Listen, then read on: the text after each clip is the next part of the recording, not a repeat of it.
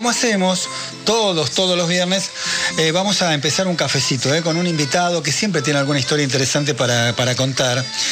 Y hoy nuestro invitado es Juan Manuel Giner, más conocido en el mundo eh, bloguero, en la comunidad de viajeros, como Juan Flyer. lo habíamos convocado para, para hablar precisamente de cómo es viajar en la pandemia. Pero él tiene una historia muy rica en todo sentido. Eh, por supuesto, en la comunidad de viajeros es un referente eh, y tiene un, eh, un, blog dedicado a, las experiencias de viaje, pero con un lema que yo siempre lo recupero, que no está mal y mucha gente seguramente también lo tiene como lema, que él dice que la vida hay que vivirla ahora, ya. y te está diciendo alguien que vive sin estómago. Y hago este silencio para que la gente pare la oreja y diga, ¿cómo? Sí, sí, sí. Que vive sin estómago, y lo estoy diciendo literal, porque eso seguramente marcó eh, a fuego eh, su, historia, su historia de vida. Así que le vamos a dar la bienvenida a Juan y gracias por estar eh, acá con nosotros.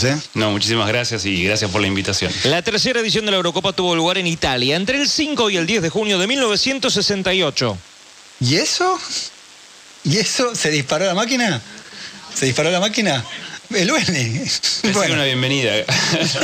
No, no, no, se nos disparó la máquina. Bueno, Juano, escúchame, eh, yo sé que es eh, eh, por ahí extraño arrancar de esta manera, porque yo quiero hablar mucho de tu experiencia como viajero y tenés muchísimo, volvés de muchos viajes y vas a contar la experiencia, sobre todo que están haciendo en otros países. pero me gustaría arrancar con el tema de, qué es esto de vivir sin estómago, ¿no? Vos tenés el gen mutado. Contá un poquito a la gente qué es eso y, y por qué estás viviendo sin estómago, que insisto, lo digo literal.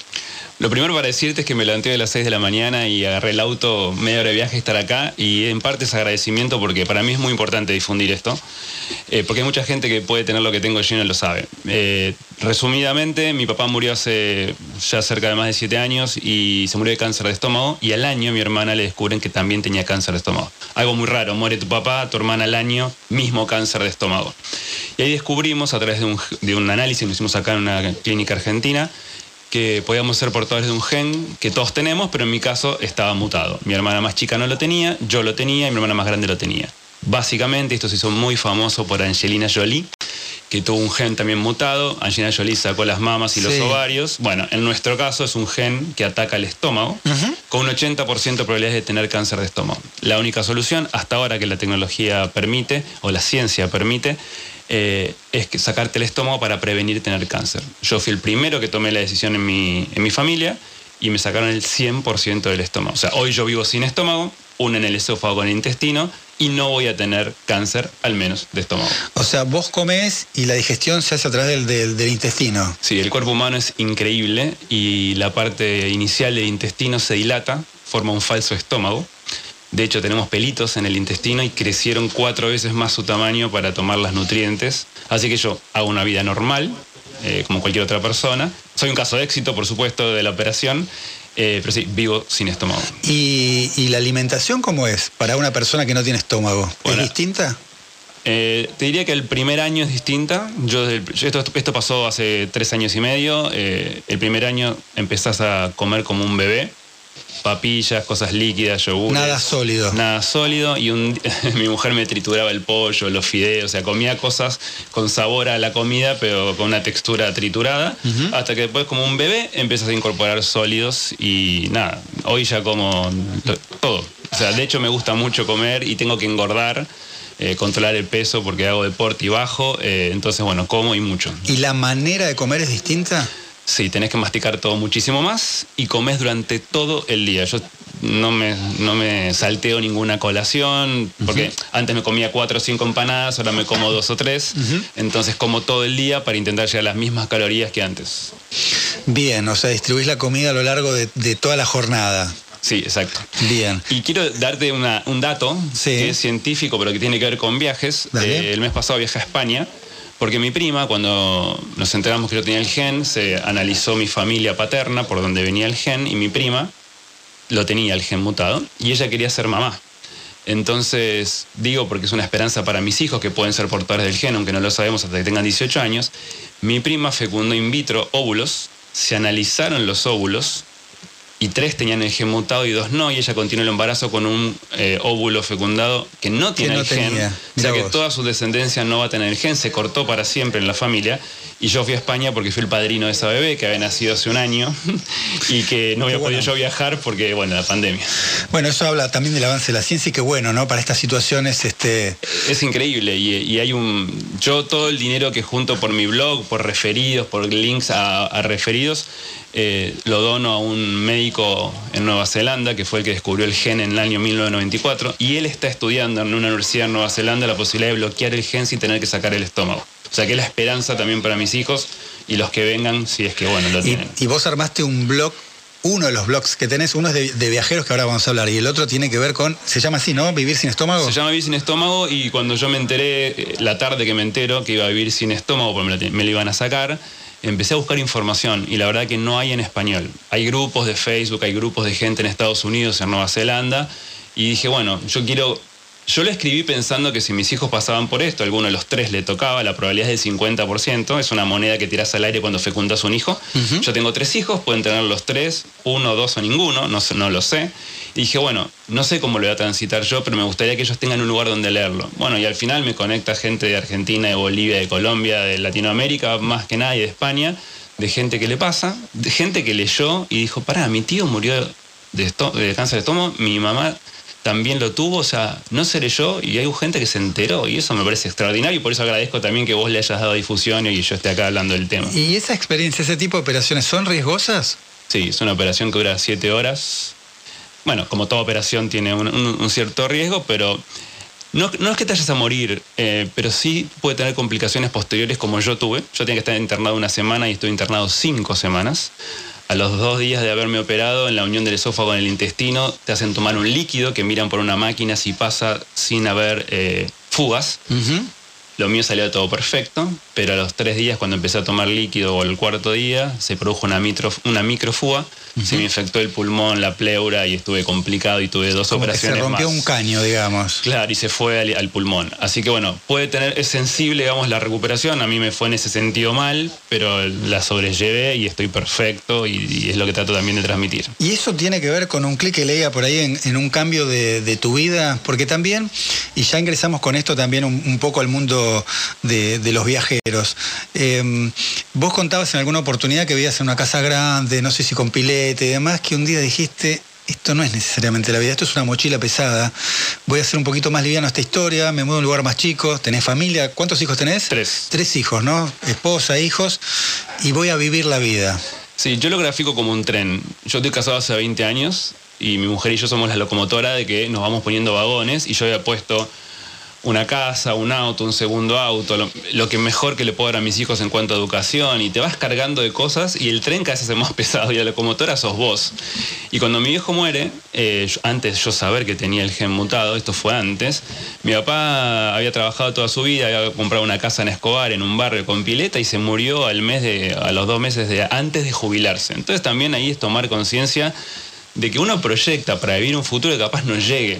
Entonces, o te rompes para dar lo mejor a tus hijos, con lo cual eso no lo, no lo, no lo cuestiono, pero capaz que uno ahorra, construye, o, o sea, sin vivir el ahora, hipotecas, digamos, el ahora para el futuro, capaz nunca llegue. Y ahí me propuse, como pueda, porque soy un laburante como muchos, de viajar, y ahí me hice fanático del todo el concepto millas, ofertas, ahorros, y viajo bastante.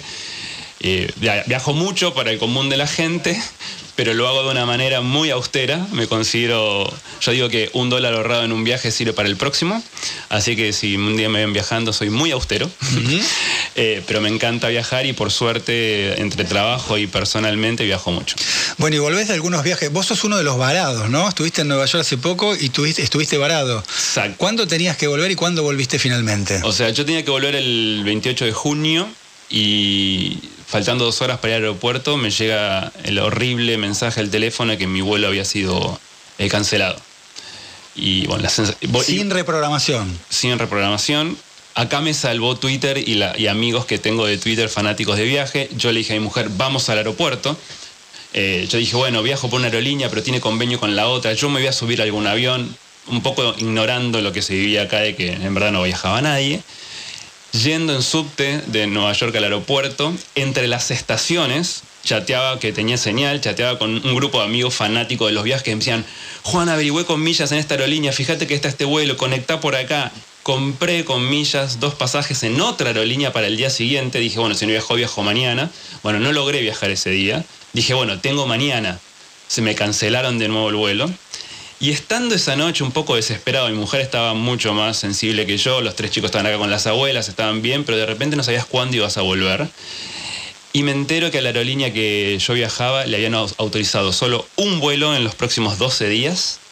Llamé por teléfono, eh, le dijeron no, no hay lugar. Corté, volví a llamar. Primer consejo, llamen y hablen con tres operadores diferentes y a los cinco minutos me han ubicado en el vuelo. Si yo me hubiera quedado con él, yo siempre digo mi mamá como emblema de que no entiende nada de los viajes. Si mi mamá hubiera llamado a la aerolínea, con el segundo llamado no hubiera tenido una reubicación. Y yo insistí, llamé, me ubicaron y viajé con mi mujer tres días después del, digamos, del objetivo, digamos, del viaje original. Conclusión, hay que romper. Sí, hay que insistir y no, no quedarse con la primera respuesta. Sin duda, eso para mí es el gran consejo en esta pandemia ni hablar. Bien, a ver, eh, Juan O'Flyer, con él estamos hablando, lo digo por el nombre que, todo el mundo lo conoce, insisto, en la comunidad de viajeros es un referente. Si bien él te dice que yo llamo a otro que está en la comunidad, en verdad mucha gente lo llama a él y le escribe a él y lo sigue a él en sus distintas este, cuentas y, también en el blog. Vos me contabas eh, antes de empezar, cuando estamos fuera del aire, que, digamos, este viaje a Nueva York fue el último de una serie de viajes que hiciste en los últimos tiempos. Sí. Contame un poquito las características, contame dónde fuiste y contame las características de esos lugares respecto a restricciones y demás, para saber dónde estamos parados acá en la Argentina. Mira, en abril eh, fui a Corea. Corea es súper eh, restrictivo en cuanto a los viajes para recibir gente del, mundo. Llegás al aeropuerto y tenés que estar 15 días en un hotel. Yo como iba por trabajo y tenía una visa de negocios, eh, solo estuve 24 horas. Pero yo llegué, hice migraciones, entré a Corea, me esperaba la policía, me subieron a un micro, me esperaron en un hotel que estaba, parecía como que estuvieras en Chernobyl, gente vestida todo de blanco, nos infectó la valija. Los astronautas que te reciben. Exacto, nos dieron una bolsa con comida y dijeron, ustedes no pueden salir de 24 horas de la habitación, los vamos a ir a isopar y hasta que no tengan el resultado ustedes no pueden salir de la habitación. Nos vinieron a isopar, teníamos parlantes literalmente en la habitación que cada tanto nos decían que si salíamos de la habitación teníamos una pena de como un millón de dólares y prisión. Y bueno, a las 24 horas pude salir eh, porque me dio el PCR negativo y bueno, mucho control tecnológico en cada lugar que vos vas, no podíamos tomar eh, servicios públicos, solo podíamos tomarnos autos privados. Bueno, la verdad que fue una experiencia, nunca había estado en Corea y muy de película, fuerte, ¿no? de película, de, mucho control, de tu celular sonando cada rato con alarmas, o sea, mucho control eh, personal al llegar y tecnológico después. Y cuando me volvía, me dio el PCR, que me tenía que volver, eh, me dio indefinido, ni positivo ni negativo. Uh. Y era porque yo había tenido COVID y era tan profundo el análisis, digamos, que no era opción negativo o positivo, era indefinido. Finalmente pude viajar porque había tenido COVID y Argentina. Pero tuviste que dar explicaciones que eso te dio así porque tuviste COVID. Sí, y por suerte había tenido yo COVID eh, hace un mes y Argentina podés ingresar habiendo tenido COVID en los últimos 90 días, porque no me aceptaban ese PCR. Así que bueno, eso fue Corea y fue una de las experiencias. ¿De Corea volviste a la Argentina? Sí, hice escala en Estados Unidos porque me cambiaron el vuelo. O sea, nada fue fácil en estos tres meses. Siempre me cancelaron algún vuelo, siempre, en los tres viajes. ¿Y en, los aeropuertos hay restricciones de vuelos? ¿Hay menos cantidad de frecuencias? Sí, yo viajé vía Estados Unidos y el vuelo a Corea, por esto los 15 días que hay que quedarse encerrado en un hotel, eh, iba menos de la mitad. Vos cuando llegaste a Corea sabías que por ir por trabajo solo ibas a estar 24 horas encerrado? Sí. ¿O por ahí te sorprendían y te tenías que quedar 15 días no, Sabía que eran 24 horas, pero si me llegaba el PCR positivo, me iba a quedar 15 días, tanto a la ida como a la vuelta, así que había un riesgo latente, era importante ir por trabajo, con lo cual fui. Eh, pero había un riesgo latente. De hecho, mi mujer cada vez que yo salgo no se queda tranquila. Eh, bueno, esta vez me quedé varado con ella y bueno, me, tengo un costo político. ¿Y llegaste tu, gran, tu, tarjeta de crédito o tus tarjetas de crédito ante la eventualidad de que te puedas quedar este, más tiempo ahí? Yo, eh, nunca tomé conciencia que voy a quedar varado, nunca lo contemplé como una opción, salvo cuando fui a España, pero como yo tengo familia, el de, el de abril yo me estaba tranquilo, en el del mayo que fue a España, Dije, bueno, estoy con mi familia, de última me quedo ahí. De hecho, la aerolínea me canceló el vuelo, me volví a reprogramar, me volví a cancelar y lo que yo hice, saqué un pasaje con millas, yo viajaba a las 23.30 a Buenos Aires con una aerolínea y tenía otro pasaje a las 0015. Sí. Dije, si alguno falla, me tomo el otro. De hecho, falló el primero, me devolvieron las millas por suerte y viajé en el segundo. Pero insisto, esto no lo hace cualquier persona que no tiene ese No, conocimiento. no, claro. Ahora, vos sos este, una, una caracterización de viajero, efectivamente tenés un blog, hablas mucho de eso, pero a diferencia de otro, vos tenés otro trabajo no vinculado, digamos, al tema de los viajeros. Digo, hay viajeros que se dedican a eso y cobran por eso. No, yo- este es un hobby y ahora le, le dedico un poco menos de tiempo, pero ahora como todo lo que genera el blog a veces de ingresos lo dono, o sea, se conecta mi, el turismo o la- los viajes con el tema de vivir sin estómago, porque yo quiero donar esa plata para que se descubra esta manera de vivir sin sacarse el estómago. Pero sí, yo tengo trabajo, eh, es un hobby, de hecho antes le dedicaba más tiempo porque yo viajaba en tren todos los días a trabajar 45 minutos y tuiteaba, investigaba, escribía. Vos sabés que, a ver, eh, termina siendo trascendental para mucha gente, sobre todo en estos tiempos, el tema de, los blogueros vinculados a, a- los viajes, a la comunidad de viajeros, porque ustedes le han resuelto más fácilmente y expeditivamente muchas cosas a, la gente que viaja que cuando esa gente llama a la aerolínea y demás, no tienen respuesta, pasa esto que vos decís, que te dicen no, no hay pasajes y por ahí no insisten y te preguntan a vos, digo, terminan siendo un arma fundamental para poder desenvolverse en el mundo de los viajes, ¿no? Sí, yo he logrado viajar por datos que me han tirado a través de redes sociales. O sea, ofertas de último momento, canje de millas. eh, y aparte es una comunidad. Twitter, se- Twitter es muy belicoso. La verdad que decís una cosa, te van a atacar, decís lo contrario, te van a atacar igual. El ecosistema viajero, todos nos queremos apoyar. Vos sacás una foto en Nueva York, a mí me pasó ahora. Yo los primeros cinco días viví con cierta ingenuidad diciendo yo vuelvo porque Te no- castigaron por estar en Nueva York. Bueno, no, al principio la gente se alegra con vos que estás viajando. Dicen gracias por compartirlo, viajo con vos. La verdad que la comunidad viajera, al menos Twitter, es, un, es una burbuja dentro del mundo Twitter. Cuando yo me quedé varado... Hay buena onda, y es cierto, ¿no? En ese, en ese mundo Sí, hay buena onda. Y te dicen, andate al lugar, ¿sabías que tal paseo es gratis si vas de 10 a 12 del mediodía? Bueno, la verdad que una comunidad, eh, para mí, espectacular. A mí me pasó que cuando comenté un solo tweet que dije, estoy varado en Nueva York, me voy a enfocar en mi mujer que no la está pasando bien, eh, voy a desaparecer de las redes. ¿Tus pibes están acá o viajaban con vos? No, estaban acá. Eh, empecé a recibir un montón de ataques, tipo, jodete, estás en el exterior, si vos viajaste, fuiste una declaración jurada. O sea, nunca me ha pasado de que me ataquen tanto. Y en verdad fue porque mucha gente, la famosa grieta, me hizo retweet. Y bueno, hay gente que está esperando que vos le tires Para un pedazo de carne para castigar. La verdad que lo ignoré y me pasó algo increíble, no sé si tenemos un minuto más, pero recibí un tweet de una persona que no sabía que existía en el mundo. Ella me seguía, yo no la conozco. una- Mientras vos estabas varado. y me, sí, y me escribió, Juan Manuel, quiero que no te preocupes, si estás un día o 30, en Nueva York tenés alojamiento y comida. Al principio me sorprendió porque dije, bueno, ¿quién será esta persona? argentino? Un argentino que vive en Nueva York. Pero por supuesto dije, bueno, si estoy un mes acá, eh, mi tarjeta de crédito va a agradecer que me aloje a alguien. Al final dije, bueno, no, mira, creo, creo que viajo en tres días, yo te aviso. Me invitó a cenar a un restaurante que yo nunca hubiera podido ir con mi esposa. Después me invitó a almorzar y hasta me mandó regalos para mis hijos. Es un ser anónimo que yo no conozco, bueno, no conocía, ahora lo conozco, que fue súper generoso conmigo. Y para mí hizo que este viaje, que al principio eran cinco días a Nueva York y después se alargó por tres, la verdad el saldo haya sido positivo. Me traje un amigo, una persona súper generosa que me pudo ayudar. Yo no necesitaba la ayuda, pero él me dijo, un mes, olvídate, resolvé a tus hijos que se queden con las abuelas, pero vos acá en Nueva York no te va a faltar nada. ¿Y él te conocía porque vos lo estabas siguiendo? No, él me seguía a mí, yo ni sabía quién era, de hecho tiene un nombre anónimo en Twitter que nunca lo pude haber identificado. Fui al restaurante con cierto recelo y dije, me estoy ¿Qué es un desconocido en Nueva York. Y al final fue una persona espectacular.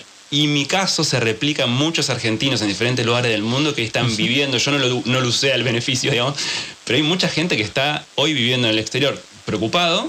Claro, vos de, alguna manera fuiste un afortunado. Absolutamente. Digamos, hay gente que está mucho más apremiada en tema, en tema económico y por ahí juntó unos manguitos y se fue de viaje y estaba al límite. Vos por ahí no estabas al límite, pero además encima apareció esta persona, este ángel del cielo, que te dijo, bueno, vos vení, quédate tranquilo, ¿no? Sí, yo tuve que pagar tres noches de hotel, la comida de algunos días y compré unas millas que me costaron caras, pero bueno, mi tarjeta de crédito cuando ahora venga, por suerte trabajo en Nación de Independencia y vino el aguinaldo, me ayudó a afrontarlo, pero hay gente que la está pasando Sí. muy mal. Y cuando firmaste esa declaración jurada, a mí tengo la sensación que la gente esos papeles largos, con letra chica, firme y no, no, mira, no mira demasiado. Este, ¿Previste en algún momento que podía pasar esto que pasó? ¿Que se restrinjan la, las- la entrada de los viajeros? Yo te decir la verdad y es el, el fundamento que le di a mi mujer. Yo tuve- tomé la precaución en todos mis viajes salir en el periodo autorizado por la ANAC. Entonces la, la ANAC había autorizado el mes de junio, yo viajaba y volvía en el mismo periodo autorizado por la ANAC en vuelos autorizados por la ANAC. Entonces yo dije, me voy cinco días, no puede cambiar el mundo en cinco días a una velocidad que me cambie las reglas del juego. Estoy hablándole a mi mujer. ¿eh? Vamos, son cinco días y volvemos en el periodo. Yo pensé, cuando escuché los primeros rumores sobre las nuevas disposiciones, que iban a ser vigentes del primero de julio, porque faltaban dos días. Esto fue el 28. Dije, como los vuelos de julio no están autorizados, quien vuelve en julio puede estar asumiendo un riesgo mucho mayor. Pero jamás pensé que iba a ser vigente del momento en que las dicta- dictaminaron. Y es mi gran crítica.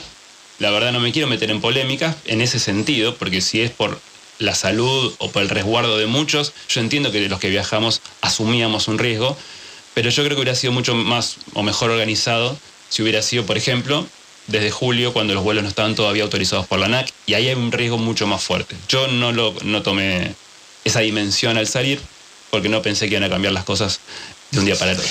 Bueno, Juano, gracias por, por contar tu, tu experiencia. Si querés recordar los, los blogs, eh, sobre todo porque querés el difun- difundir el de viajar sin, sin estómago, por este, este tema de dar difusión a una temática que por ahí no estaba muy difundida, ¿no? Sí, bueno, tal cual es vivir sin estómago, eh, lo pueden googlear y lo van a encontrar. Lo quiero difundir en un lugar porque es importante y aparte porque la tecnología y la ciencia hoy permite prevenirlo y se puede hacer en Argentina, cosa que yo realmente a mí me lo cubrió mi, obra soci- mi prepaga, pero también lo cubren las obras sociales, aunque no hay muchos casos.